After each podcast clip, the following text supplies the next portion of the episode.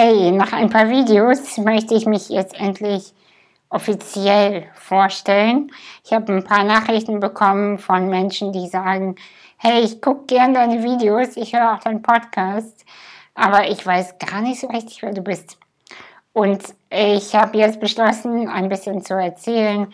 Ich habe kein Skript oder so. Ich werde dir einfach aus meiner Seele frei heraus erzählen, wer ich bin, beziehungsweise als welche Person ich mich wahrnehme. Ich bin Anastasia, ich bin jetzt 35, ich werde am 9. Februar werde ich 36 und ich lebe in Hamburg, mitten in Hamburg und bin aber viel unterwegs.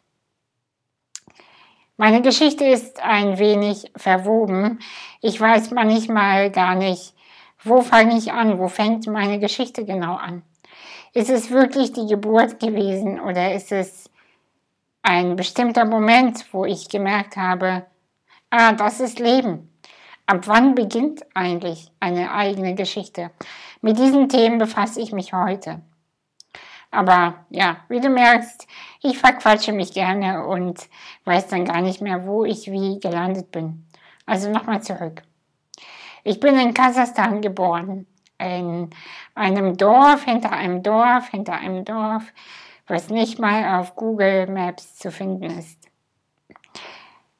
Ich hatte eine ganz glückliche Kindheit. Ich ähm, habe in einem Haushalt mit Tieren und äh, meiner Oma, meinem Opa gelebt, meine Eltern, die recht jung waren und ähm, sehr viel Bewegung und Leben da war. Ich habe ähm, eine glückliche Kindheit gehabt, weil ich geliebt wurde. Ich wurde, ich war ein Wunschkind, wie meine Mutter immer sagte. Und das war ein schönes Gefühl.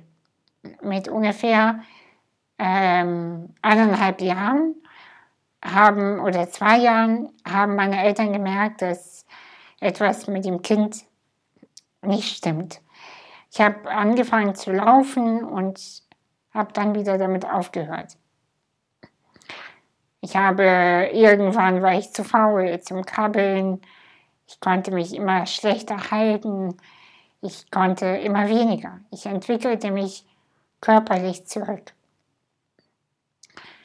Es begann eine Riesenodyssee an, an dem Versuch, zu, den Fehler zu finden.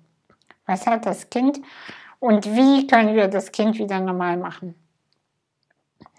Meine Eltern haben sich verschuldet. Wir sind durch die ganz ehemalige UdSSR gefahren, in der Hoffnung, jemanden zu finden, irgendwen, der mir helfen kann. Ich habe sehr viele Menschen in diesem Zeitraum gesehen, sehr viele Ärzte, sehr viele Heiler, Schamanen, irgendwelche Heilmethoden. Ich habe alles ausprobiert, ausprobieren müssen. Und nichts hat geholfen. Ich bin mit sieben Jahren, meine Mutter ist Deutsche, sind wir als Spätaussiedler nach ähm, Hamburg gezogen, nach Deutschland. Und hier kam ich dann auch sofort in ein Krankenhaus, wurde untersucht immer noch mit der Hoffnung, macht das Kind wieder normal. Und dann kam die Diagnose, es wird nie wieder, wie es sein sollte, sozusagen. Sie hat äh, spinale Muskelatrophie, also Muskelschwund, sagt man dazu auch. Es ist eine äh, Generkrankung, eine neurologische Muskelerkrankung. Und so begann meine Geschichte. Mit der Diagnose und dem Wissen, ich werde niemals bestimmte Erfahrungen machen.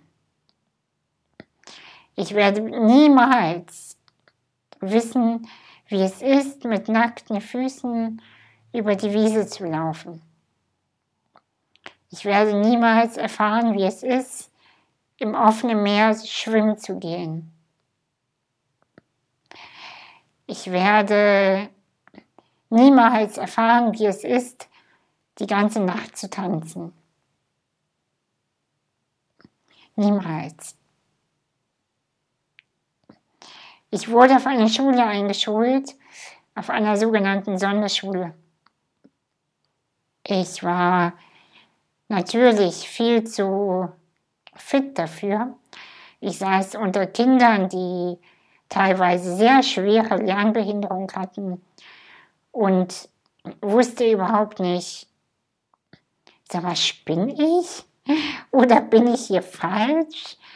Oder ist es einfach nur mein Schicksal?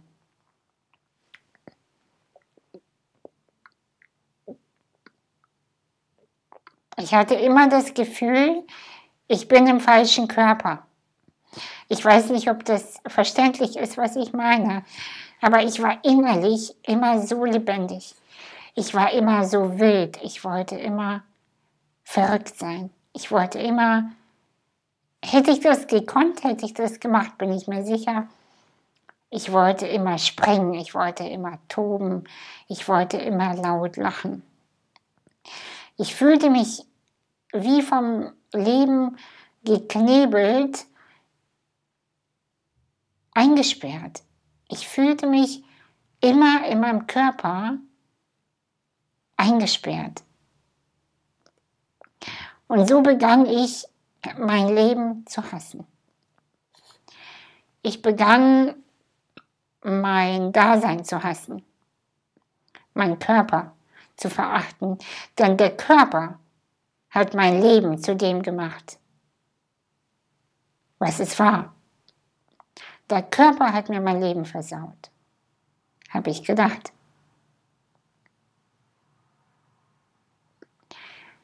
Ich habe alles gehasst, alles und jeden und mich. Ich habe wirklich gedacht, ich bringe mich um. Ich bringe mich um. Ich war ungefähr 15. Ich war immer noch auf dieser Sonderschule. Und dann habe ich meinen Selbstmord geplant. Ich habe mir genau einen Plan gemacht, wann ich was mache, was ich in dem Abschiedsbrief für meine Eltern schreiben werde und wie ich das am Ende vollziehe. Ich habe mir sogar erträumt, wie es, welche Musik auf meiner Beerdigung gespielt werden soll. Ich, ein bisschen Drama mochte ich schon auch immer, aber eigentlich wollte ich nur noch weg. Ich meinte das ernst. Ich wollte weg, weil das Leben war zu eng für mich. Für meine wilde große Seele, für mein wildes weites Herz. Viel zu klein, alles zu klein. Meine Familie, so sehr sie auch mich geliebt haben, ähm, sind halt dann doch äh, sehr enge Menschen, sehr normale Menschen. Ich bin mir sicher, dass einige von euch genau wissen, was ich meine, wenn ich sage normale Menschen. Die haben mir immer gesagt, du hast es so gut. In Kasachstan wärst du schon tot. Hier, guck mal, du hast ein ein eigenes Zimmer, du hast einen Rollstuhl, du gehst zur Schule. Toll.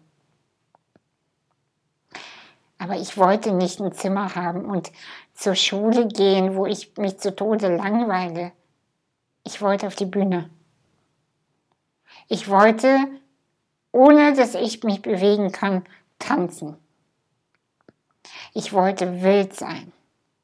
Ich wollte verrückt sein. Ich wollte Erfolg. Ich wollte Erfolg. Sehnsüchtig habe ich immer Teenie-Filme geguckt und dachte, ich bin dazu verdammt, unglücklich zu sein. Ich hatte keine Jugend wie andere, die zum ersten Mal heimlich in die Disco gehen, heimlich am Joint ziehen, die heimlich ihren Schwarm küssen. Hatte ich nicht.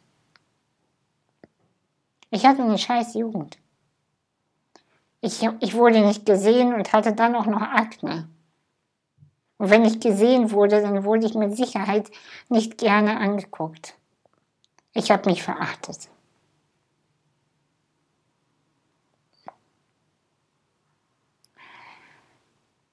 Es passierte dann ein paar Switches. Es passierten ein paar Switches, so. Ich habe meine Realschule nachgeholt. Ja, ist okay. Ähm, habe dann eine Ausbildung gemacht in einem der größten Kaufhäuser, äh, Modehäuser in Hamburg. Kann ich ja sagen, ich habe beim Otto Versand gearbeitet, ist ein super Arbeitgeber.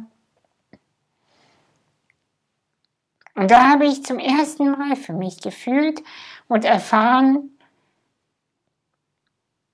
vielleicht finde ich ja doch meinen Platz auf dieser Welt. Vielleicht, vielleicht, vielleicht kann ich ja als Modescout in New York und Shanghai sein. Das habe ich mal meinem Vorgesetzten erzählt und er hat mich angeguckt und meinte, ey, ich würde es dir so wünschen, aber das wird ein Unternehmen, so offen wie wir auch sind, nicht machen. Du brauchst immer Begleitung, du brauchst mehr Organisation. Das lohnt sich für einen Arbeitgeber nicht und eher nicht. Ich weiß es nicht, aber eher wird es nicht klappen. Ich habe durchaus verstanden, was er meint, denn ja, das stimmt, ich brauche Hilfe. Ich bin 24 Stunden auf Unterstützung angewiesen ich muss alles mehr organisieren. Also habe ich mich von dem Gedanken, Modescout zu sein, äh, Fashion Scout, ähm, verabschiedet. Aber Mode war immer mein Thema. Ich liebe das. Ich liebe es, mich hübsch zu machen. Ich liebe es, die neueste Mode zu entdecken und sie für mich zu gewinnen. Mode war lange ein Thema. Ich dachte, naja, dann gründe ich vielleicht ein eigenes Unternehmen irgendwann. Ich habe dann mein Abitur gemacht und äh, stand an der, an der Schwelle, was mache ich denn jetzt? Und dann dachte ich, jetzt hast du eine Ausbildung, Abitur, komm, studierst du mal soziale Arbeit. Ich weiß nicht, wie ich auf diese Idee kam. Ich bin sozial, auf jeden Fall, aber es passte nicht zu mir. Ich habe das drei Semester studiert und habe es dann abgebrochen, weil ich mich ähm, mit, ich, mit der Kunst und der Mode, ich habe immer meine Träume verfolgt, ähm, quasi selbstständig gemacht habe. Ich habe ein Modelabel kreiert, ich habe eine, ein Kunstprojekt gemacht ein, für eine Fashion Show ich wollte zeigen, ich bin nicht nur die Behinderte. Ich kann so viel mehr. In diesem Wahn, anders kann ich das nicht bezeichnen, in diesem Wahn von der Idee, ich beweise euch, ich bin nicht nur die Behinderte. Ich beweise euch, ich bin gut. Ich beweise dir, ich bin normal. Ich habe so viel gearbeitet, ich konnte nicht mehr. Und gleichzeitig äh, mein Herz, meine Seele hat sich zu Tode gelangweilt. Weißt du, ich war im Außen, war ich cool. Ich hatte eine Lederjacke an und habe eine Zigarette geraucht draußen. Ich war, ich war beliebt, ich war angekommen. Ich war nicht mehr die Sonderschülerin, ich war die Coole, die Kunst macht, die Ideen hat, die Ideen umsetzt.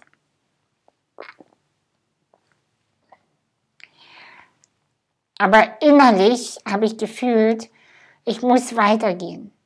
Ich bin irgendwie fertig. Es ist nicht mehr mein Weg.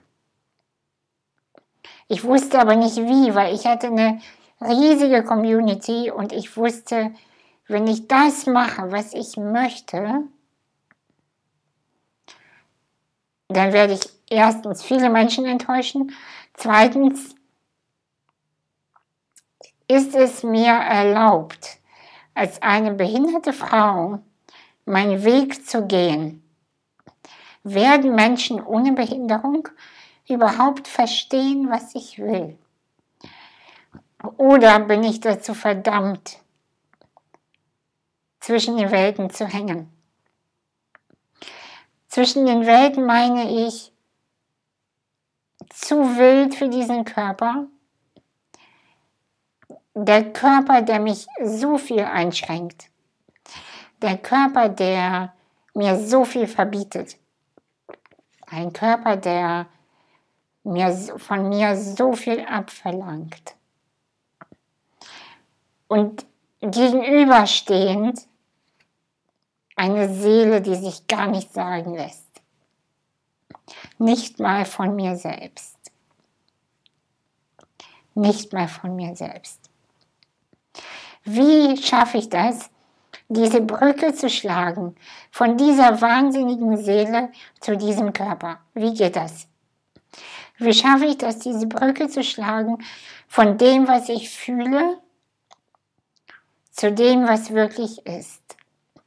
Und dem, was ich will und dem, was die Gesellschaft noch nicht kann. Ich hatte dann eine Begegnung mit dem Tod. Ich bin dem Tod sehr, sehr dankbar, unfassbar dankbar. Ich habe mich beim Abendessen verschluckt und bin fast erstickt. Das Ersticken ist echt unangenehm, aber trotzdem, ich hatte ja Glück, scheinbar. Ein Freund von mir hat mich gerettet, wir haben zusammen zu Abend gegessen und er hat mich wiederbelebt. Danke dafür. Als ich aufgewacht bin, jetzt könnte ich sagen oder würde ich gerne sagen, ey, voll geil, ich bin so gut und ich bin jetzt so frei. Let's go. Was passierte war, ich bin in ein tiefes Loch gefallen, hatte ein, zwei Jahre sehr, sehr, sehr, sehr düstere Zeiten. Wenn ich dachte, dass meine Jugend düster war, nein, meine, mein 29 bis ungefähr 31 war ich in der Depression. Und zwar so schlimm, dass ich dachte, jetzt, ich möchte nicht sterben, aber ich weiß auch nicht, wie das Leben geht. Ich weiß nicht, wie kann ich überhaupt jetzt hier weiter funktionieren. Ich weiß es nicht. Ich habe dann mich auf die Suche gemacht. Ich habe eine Therapie gemacht. Ähm, ich habe sie, ich bin im Kloster gewesen, habe versucht, zehn Tage zu schweigen.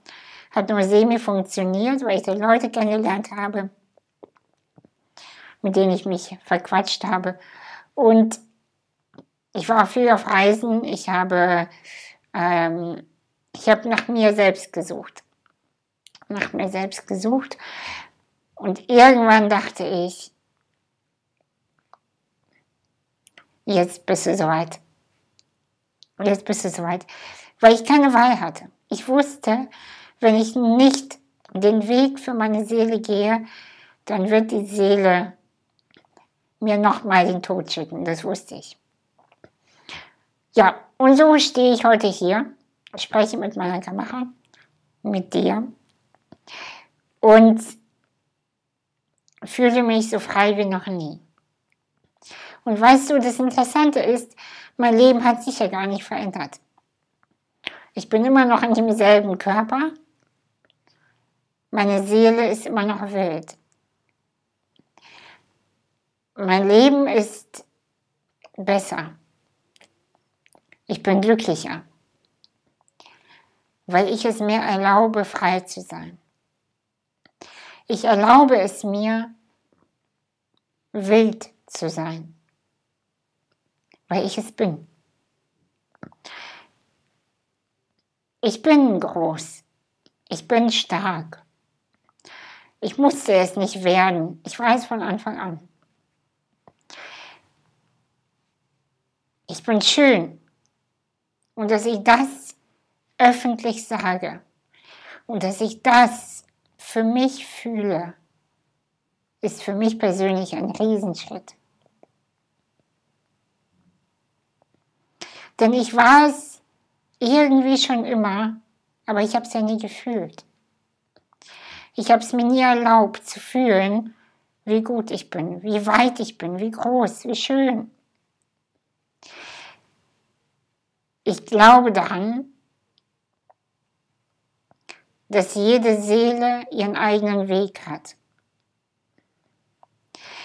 Und ich glaube daran, dass wenn dieser Weg verfehlt wird, dann kommen die ganzen Krankheiten und die Depression. Ja, ich bin überzeugt. Der Moment, wo wir nicht mit der Seele d'accord sind, beginnt der Mist. Ich war nie depressiv. Ich wollte nicht sterben. Ich war nie wütend. Ich war einfach nur auf dem falschen Weg. Es war einfach alles zu klein für mich. Und ich glaube, so geht es sehr, sehr vielen Menschen, die sagen, ich finde nicht meinen Weg, ich, bin, ich weiß nicht, wer ich bin. Ja, ich glaube, weil die meisten zu klein denken. Und ich möchte dich, und das meine ich echt ernst, ermutigen, nicht mehr normal sein zu wollen. Ich möchte dich ermutigen, wahnsinnig zu sein, groß zu sein, wild zu sein. Und wenn du glaubst, dass du groß denkst und fühlst, dann nochmal mal 17. Dann noch weiter. Noch verrückter. Wenn dich meine Geschichte oder meine Gedanken zum Thema Wandel und innere Freiheit interessieren, dann hoffe ich, dass du diesen Kanal abonnierst und mit mir im Kontakt bleibst. Wenn du möchtest, lade ich dich auch dazu ein, mein Buch zu lesen. Du bist in einer Krise, herzlichen Glückwunsch. Jetzt wird alles gut. Ich habe da ein paar meiner Stationen im Leben aufgeschrieben und vor allem ganz, ganz konkret Tipps gegeben, wie man da rauskommen kann. Danke, dass du bis hierher geschaut hast und ich wünsche dir so sehr, zu fühlen, wie weit, wie groß, wie schön du bist. Danke.